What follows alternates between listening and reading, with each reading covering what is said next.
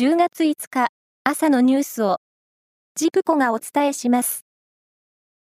東京電力は今日福島第一原発の処理水の2回目となる海洋放出を開始します。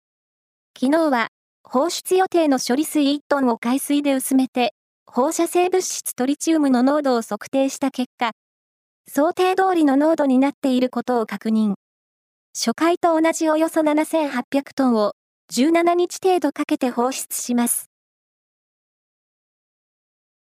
今年のノーベル化学賞は、10億分の1メートルにあたるナノメートルサイズの量子ドットという粒子を合成したアメリカの3人に授与されることになりました。受賞が決まったのは、アメリカの企業に所属するアレクセイ・エキモフ氏らです。その一方で、今年の科学賞、発表時間のおよそ4時間前に、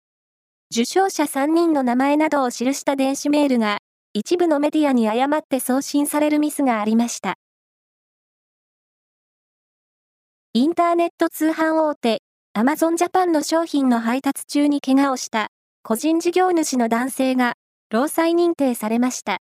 個人事業主は本来労災の対象外ですが、男性が加入する労働組合によりますと、神奈川県の横須賀労働基準監督署は、男性が事実上の労働者に該当し、保障を受ける権利があると判断したということです。中国で開催されている広州アジア大会は昨日、レスリングの男子グレコローマンスタイル67キロ級決勝が行われ、遠藤克明選手がカザフスタンの選手に勝ち、金メダルを獲得しました。サッカー男子の準決勝では、日本が香港に4対0と快勝し、2大会連続で決勝に進みました。サッカーのアジアチャンピオンズリーグは、昨日、1次リーグ第2戦が行われ、H 組で大会初出場の J2 バンフォーレ甲府は、タイのブリラムに1対0で勝ち、初勝利を挙げました。また、前回大会のチャンピオンで J 組の浦和レッズは、ベトナムのハノイに6対0で大勝しました。プロ野球は昨日、3試合が行われ、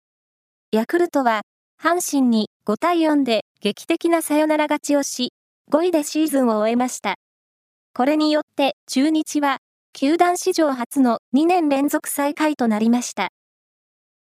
その他、昨日の試合は、巨人とロッテが勝っています。以上です。